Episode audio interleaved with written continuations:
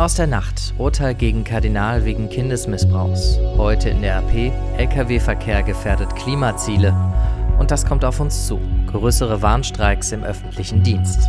Es ist Dienstag, der 26. Februar 2019. Der Rheinische Post Aufwacher. Der Nachrichtenpodcast am Morgen. Mit Julian Trost. Schön, dass ihr mit uns aufwacht. Die Nachrichten vom Abend und aus der Nacht. Der australische Kardinal George Pell ist wegen Kindesmissbrauchs schuldig gesprochen worden. Das Urteil ist schon Mitte Dezember gefallen, aber heute erst bekannt geworden. Das liegt daran, dass der zuständige Richter vor dem Prozess eine strenge Nachrichtensperre verhängt hat. Das war für die Australier eine sehr seltsame Situation. Da findet der größte Strafprozess seit Jahren statt. Angeklagt ist der bekannteste Geistliche des Landes, der mal als Finanzchef die Nummer drei im Vatikan war und dann ist über den Prozess in den Medien nicht zu hören, nicht zu sehen, nicht zu lesen. Die Medien haben auch heftig gegen diese Nachrichtensperre protestiert, aber sie hat ganz offensichtlich gehalten. Christoph Sator von der Deutschen Presseagentur, erklär nochmal, weswegen Kardinal Pell genau angeklagt war. Ja, das ist eine Geschichte, die weit in die Vergangenheit zurückreicht, bis ins Jahr 1996. Pell war damals gerade Erzbischof von Melbourne geworden und seit ein paar Jahren nun gibt es Vorwürfe, dass er damals einen Chorknaben nach dem Sonntagsgottesdienst in der Kathedrale von Melbourne zum Oralsex gezwungen hat und auch den anderen sexuell belästigt hat. Ein paar Wochen später soll dann noch einmal etwas passiert sein. Die Geschworenen, die kamen jetzt zu dem Urteil, dass sich die Geschichte tatsächlich so zugetragen hat, und zwar einstimmig schuldig in fünf Punkten. Was passiert jetzt mit Pell? Ob und wie lange Pell nun ins Gefängnis muss, das ist noch nicht entschieden. Das geschieht wahrscheinlich Mitte März.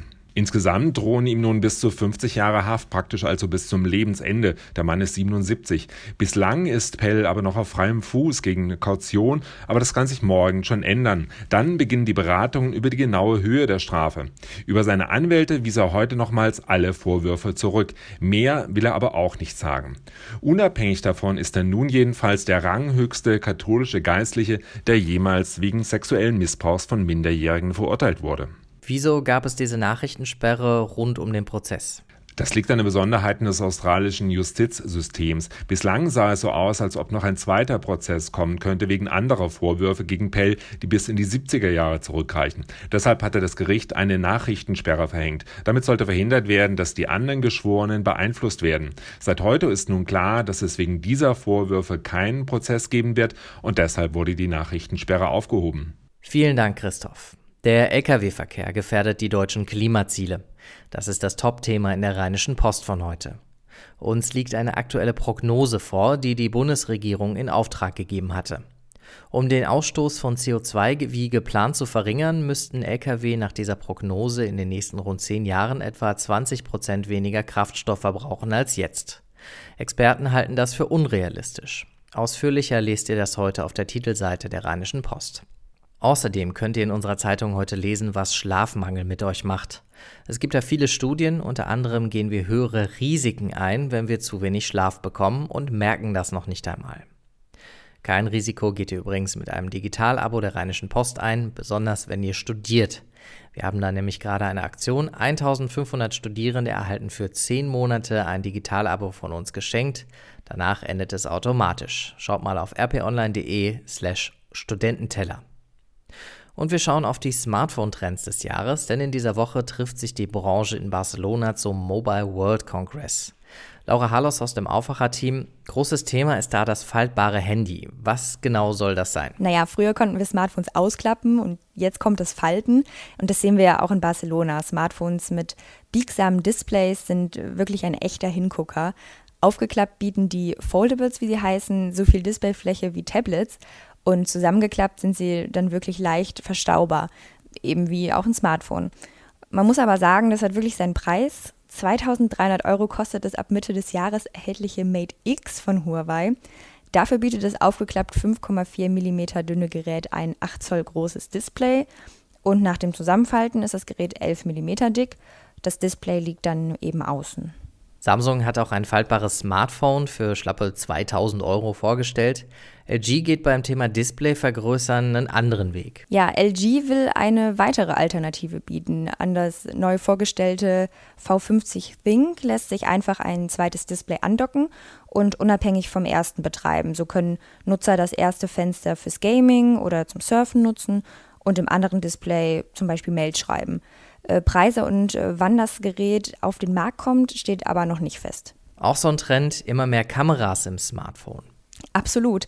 Dreifachkameras mit Normal-, Weitwinkel- und Teleoptik äh, sind schon Standard bei Top-Smartphones. Nokia setzt jetzt aber noch einen drauf, oder besser gesagt zwei.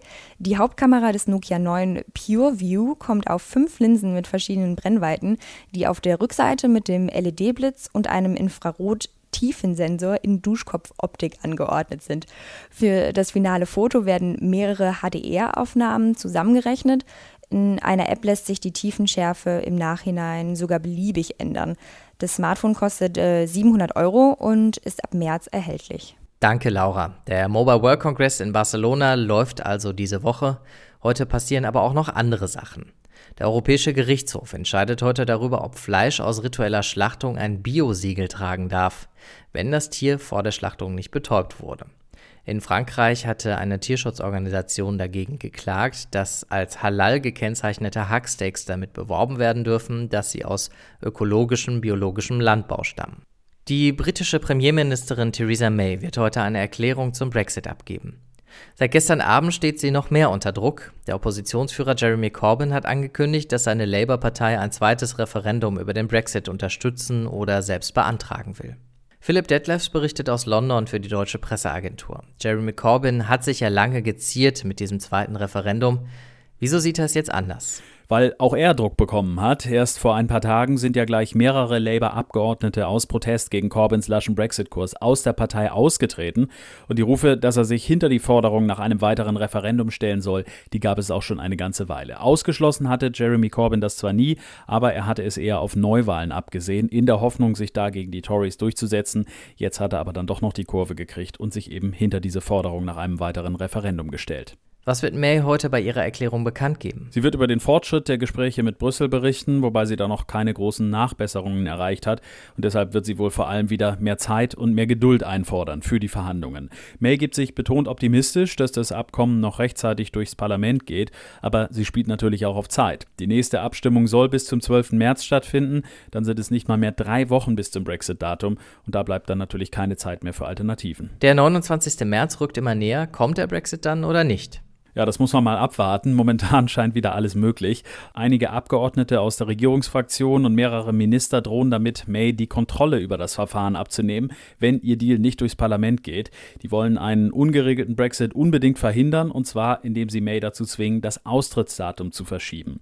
Dazu müsste ein entsprechender Antrag am Mittwoch im Parlament eine Mehrheit bekommen, aber die Chancen dafür stehen gar nicht schlecht. Danke, Philipp.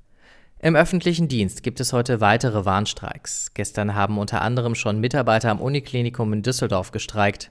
Heute sollen auch die Justiz, Behörden, Unis und Hochschulen betroffen sein. Das hat die Gewerkschaft Verdi angekündigt.